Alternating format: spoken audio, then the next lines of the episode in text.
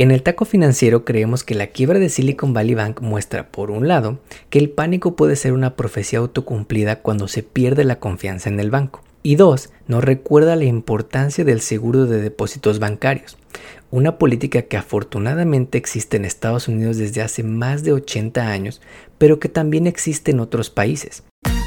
En el Taco Financiero Podcast hablamos sobre el poder de la educación financiera, economía y finanzas. Analizamos lo que está pasando en la economía y cómo afecta a tu bolsillo para que puedas tomar las mejores decisiones que beneficien a tu economía familiar.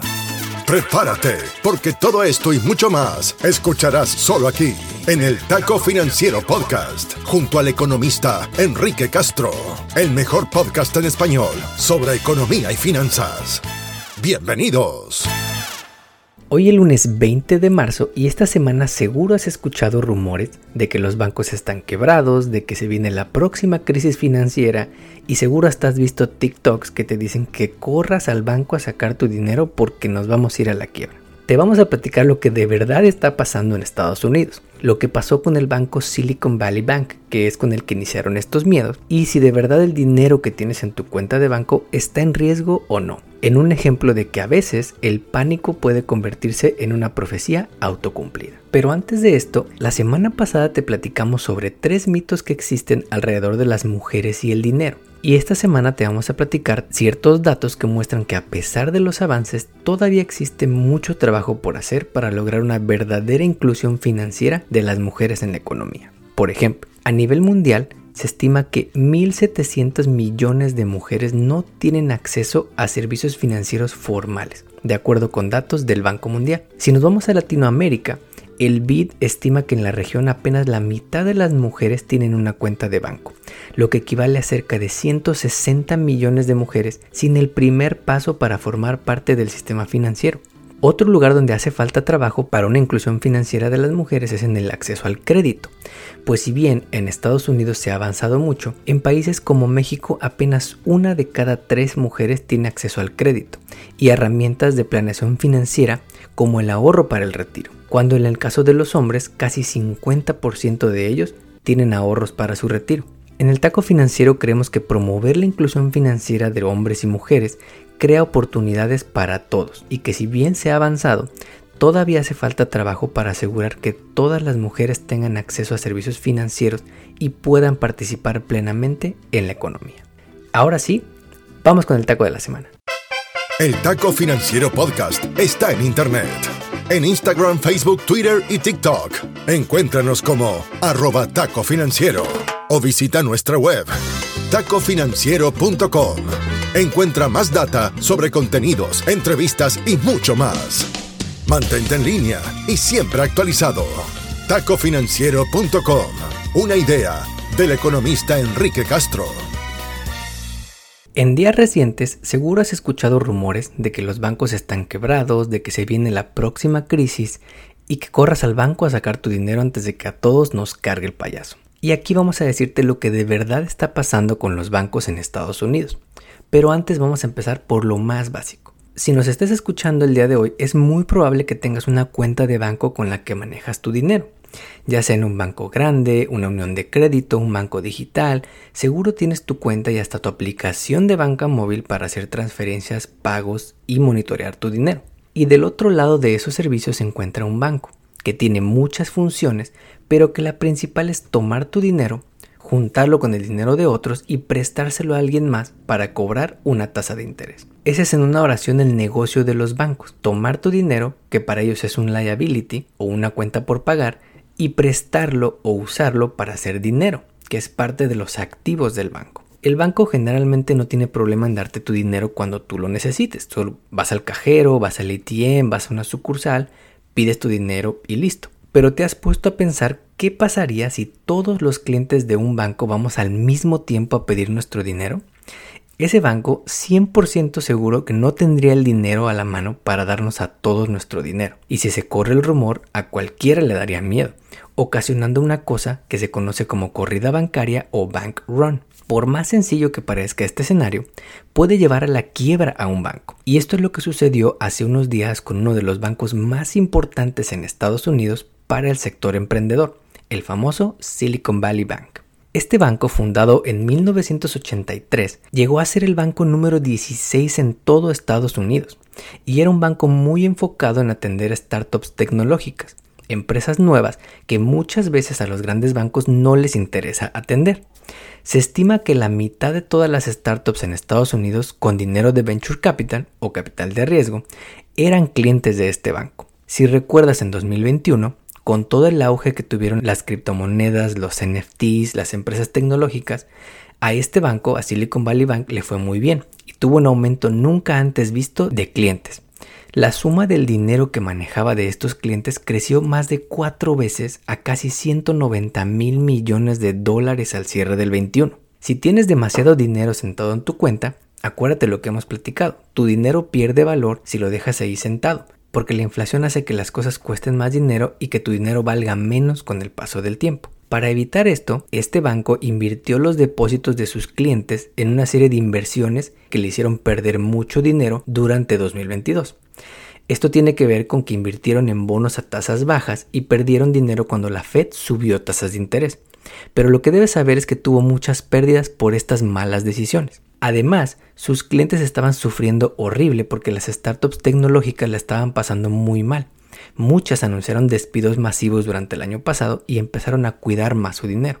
¿Cuál fue el problema que llevó a la quiebra a Silicon Valley Bank? En una frase empezó a correrse el rumor de que el banco no tenía suficiente dinero por la pérdida que tuvo en sus inversiones y que a sus clientes, las startups, les estaba yendo horrible. Tan rápido corrió el pánico que un miércoles estábamos escuchando rumores y dos días después el gobierno anunció que tomaba control del banco. Durante el fin de semana empezó a correr el rumor de que otros bancos también estarían en problemas. Y de hecho hubo un segundo banco llamado Signature Bank que también se fue a la quiebra. ¿Qué sigue para este banco y para sus clientes? Como te contamos, el gobierno tomó el control del banco y en resumen, los inversionistas de este banco y los ejecutivos de Silicon Valley Bank perderán su dinero y probablemente sus empleos. Muchos clientes del banco iban a perder su dinero, pero gracias a la intervención del gobierno, autorizó entre otras cosas usar un fondo de reservas llamado el Deposit Insurance Fund para cubrir los depósitos de los clientes de este banco. Si tienes más de 250 mil dólares en tu cuenta de banco, queremos hablar contigo, así que mándanos un DM porque estamos vendiendo publicidad.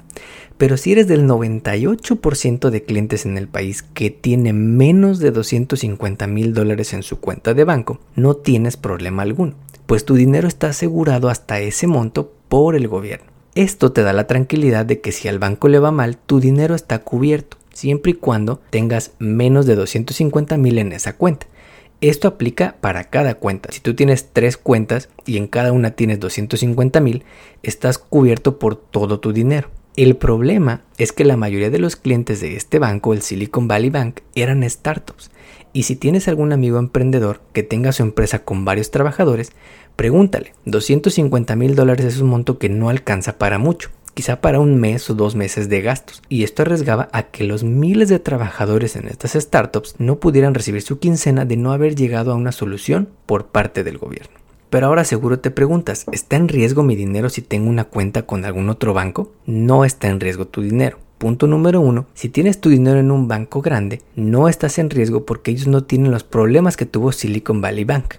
Y punto número dos, si tienes tu dinero en un banco regional, no estás en tanto riesgo porque la Fed ya anunció programas para ayudar a estos bancos básicamente con el dinero que les quieras pedir si vas al banco. El problema podría venir si más bancos medianos empiezan a quebrar, cosa que nadie ni nosotros podemos anticipar.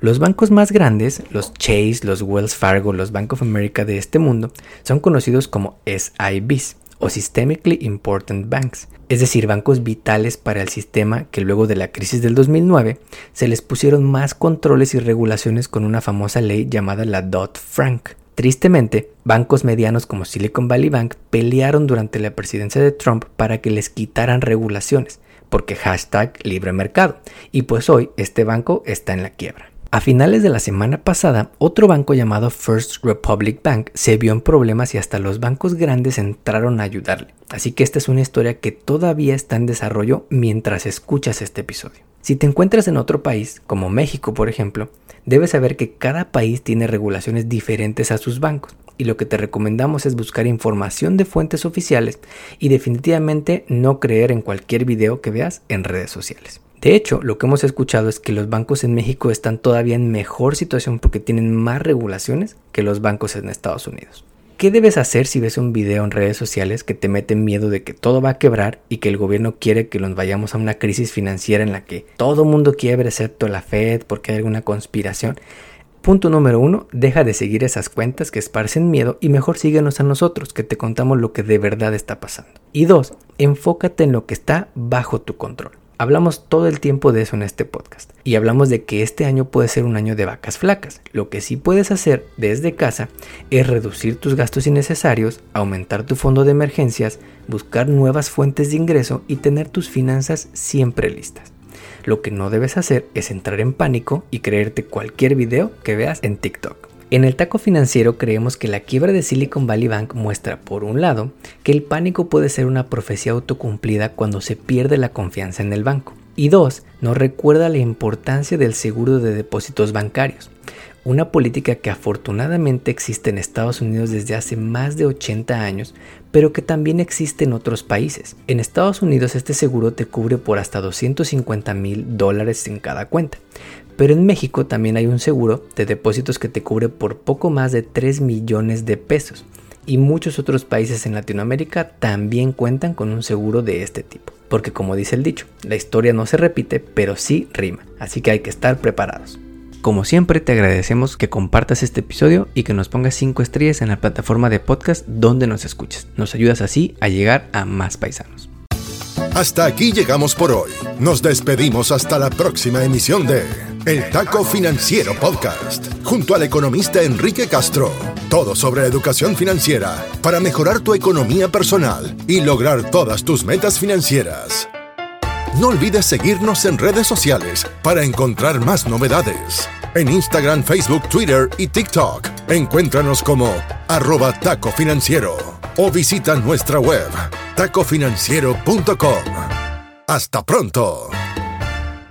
El podcast que acabas de escuchar, El Taco Financiero, refleja la opinión exclusiva del presentador o sus entrevistados y no representa la opinión de patrocinadores o terceros. El podcast tiene el objetivo exclusivo de informar y no busca promocionar la compra de acciones de empresas en específico. Tampoco es un reporte de investigación y no representa consejo legal o financiero.